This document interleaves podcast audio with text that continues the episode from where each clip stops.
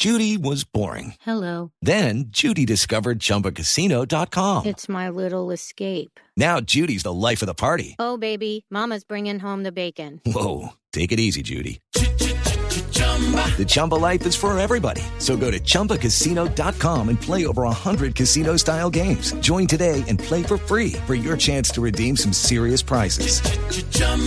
ChumbaCasino.com. No purchase necessary. Void where prohibited by law. 18 plus terms and conditions apply. See website for details. El excomandante de la Fuerza Aérea Colombiana, el general en retiro Guillermo León, es también integrante, por supuesto, del cuerpo de generales y almirantes en retiro, eh, una de las voces más respetadas dentro de las fuerzas militares y es amigo de esta casa. General, un gusto saludarlo como siempre. Juan Roberto, qué gusto. Hoy domingo, aprovechando esta pausa que tenemos en la lluvia, en con la lluvia, Uy, sí. aprovechar este, esta, este, este break que tenemos. Así que, Él es de Juan mi Roberto, equipo. lo veo usted muy, trabaja, muy trabajoso el día de hoy con Andreina y Juliana. Tienen que salir a aprovechar también. Salimos este de aquí rumbo a la ciclovía, general. Oiga, sí, pero tiene razón, ese break es importante. Pero ojo porque vuelven las lluvias. Ya hablaremos del asunto más adelante con la directora del IDEAM. Pero hablemos de la otra tormenta, general.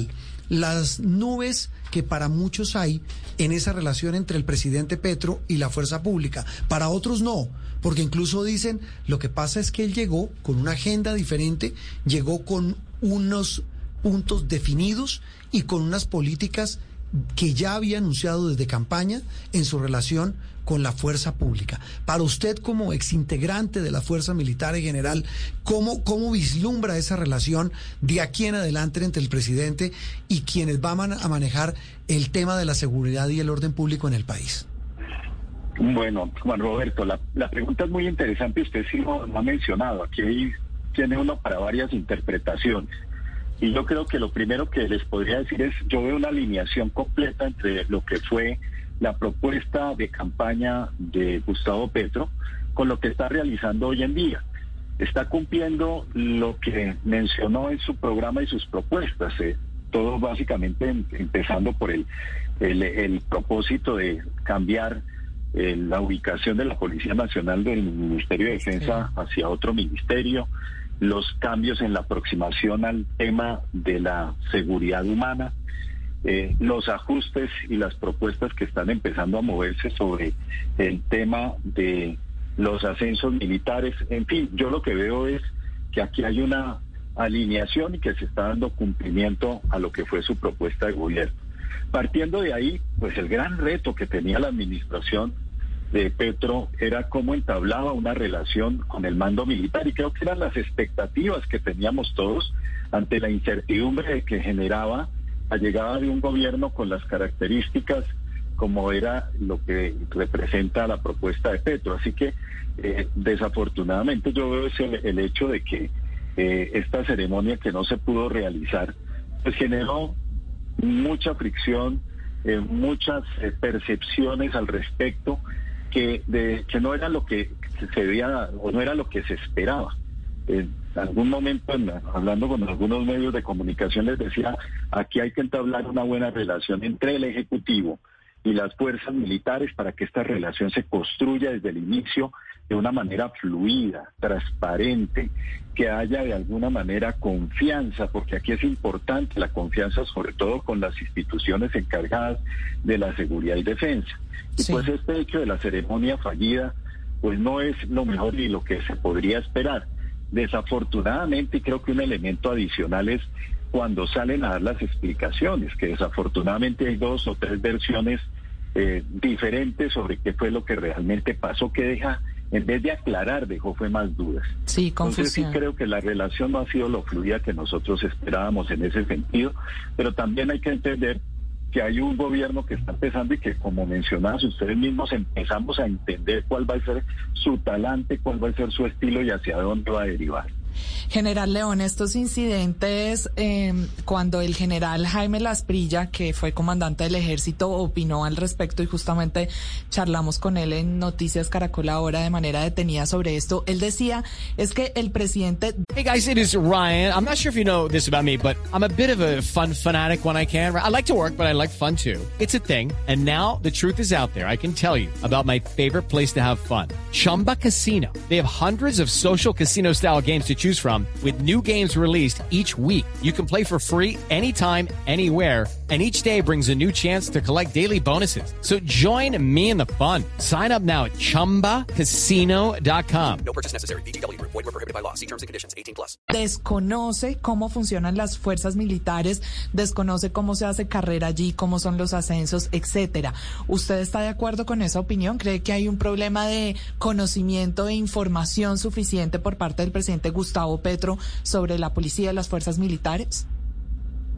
Mire, yo sí creo que acá había, aparte de la primera parte que, que les mencioné, que era importante establecer una comunicación para generar confianza, decía que el segundo punto importante era conocer las instituciones, porque no todo gobierno que llega conoce la, las instituciones militares y de nuestra Policía Nacional, y era importante llegar a escuchar los comandantes a entender un poco la cultura, la forma de comunicarnos, un poco ese tema de tradiciones, de, ceremonial, de protocolos que son importantes dentro del ámbito de, la, de las fuerzas militares. Y yo sí creo que era importante llegar a escuchar para entender uno cómo es ese tema, por ejemplo, de promociones. Aquí hay un trabajo que se ha realizado a lo largo de muchos años que es supremamente robusto. Yo quisiera que ojalá la opinión pública pudiera accesar y conocer cómo es, porque no es tan, eh, tan liviano o, tan eh, falto de profundidad o tan subjetivo como se menciona. Aquí hay unos protocolos, unos procedimientos, unas evaluaciones, una carrera que se hace a lo largo de muchos años y que tiene toda serie de evaluaciones para poder llegar. Inclusive les doy un detalle. Para usted llegar a ser general no evalúa solamente los superiores. Hay un proceso que se llama de 3 y 0 grados, que es la evaluación de superiores, compañeros y subalternos. Y subalternos, sí. Es, todo, es toda una carrera. 0 grados. Es toda una carrera. Así que sí creo que ahí hay un desconocimiento que hay que darle un poco de tiempo, pero que tiene que ser muy rápido para poder conocer un poco todos estos temas sensibles que tenemos. General, pero bueno, más allá de, ese desconocimiento que eh, entendemos que pues ya en la medida que vaya eh, teniendo tiempo en el cargo, pues irá entendiendo mucho más cómo funcionan las fuerzas militares por dentro y más allá también de este desplante particular, eh, también hay algo muy importante y es el tema de la paz total y que el gobierno lo primero, que las fuerzas militares, eh, estas agrupaciones, estos grupos delincuenciales que han combatido, se conviertan, de, se puede, tengan la posibilidad de convertirse de la noche a la mañana en unos interlocutores válidos para el gobierno. ¿Cómo cree que está cayendo además eso al interior de las fuerzas militares? Bueno, lo primero hay que decir, nosotros los militares y nuestra fuerza pública, la Policía Nacional, somos los primeros que queremos la paz porque de alguna manera somos los que sufrimos la guerra y las heridas del conflicto. Así que bienvenido en la paz. En este caso, me parece, yo lo llamaría una paz integral, porque cuando uno habla paz total, a veces el imaginario lo lleva a uno de que el día de mañana uno va a salir a las calles y no va a pasar nada. Yo creo que hay que dar una dimensión y creo que en eso tiene que ser el gobierno decir cuál es el alcance y la profundidad de esa paz total que se está proponiendo. En cuanto a los resultados, pues son ambiciosos y ojalá se pueda dar. Yo veo unas complicaciones allí en, este tema y, lo voy a mencionar en una. Son diferentes fenómenos. Una cosa son los actores de alguna manera que tienen raíz política, el caso del ELN, las disidencias, Segunda Marquetalia, que aunque hoy están inmersos en temas de narcotráfico, pero que en sus inicios pudieron tener alguna razón política, de ideologías, etcétera. Con ellos diría que hay un, un, ritmo que se puede dar a través de esos diálogos que ya de alguna manera se empiezan a explorar con el ELN y creo que en el caso de disidencias y en el caso de Segunda Marquetalia se puede avanzar en particular con la Segunda Marquetalia debido a la debilidad que tiene rápidamente en una negociación con resultados. En el caso del otro lado de lo que son los grupos delincuenciales organizados lo veo mucho más complejo, porque aquí hay un fenómeno transversal que va a ser de gran envergadura para tratar de solucionar el narcotráfico. Detrás del narcotráfico no solamente está el clan del Golfo y algunas otras bandas y oficinas que tienen relación con estos temas y las economías ilícitas, sino que el narcotráfico hoy en día es un delito transnacional.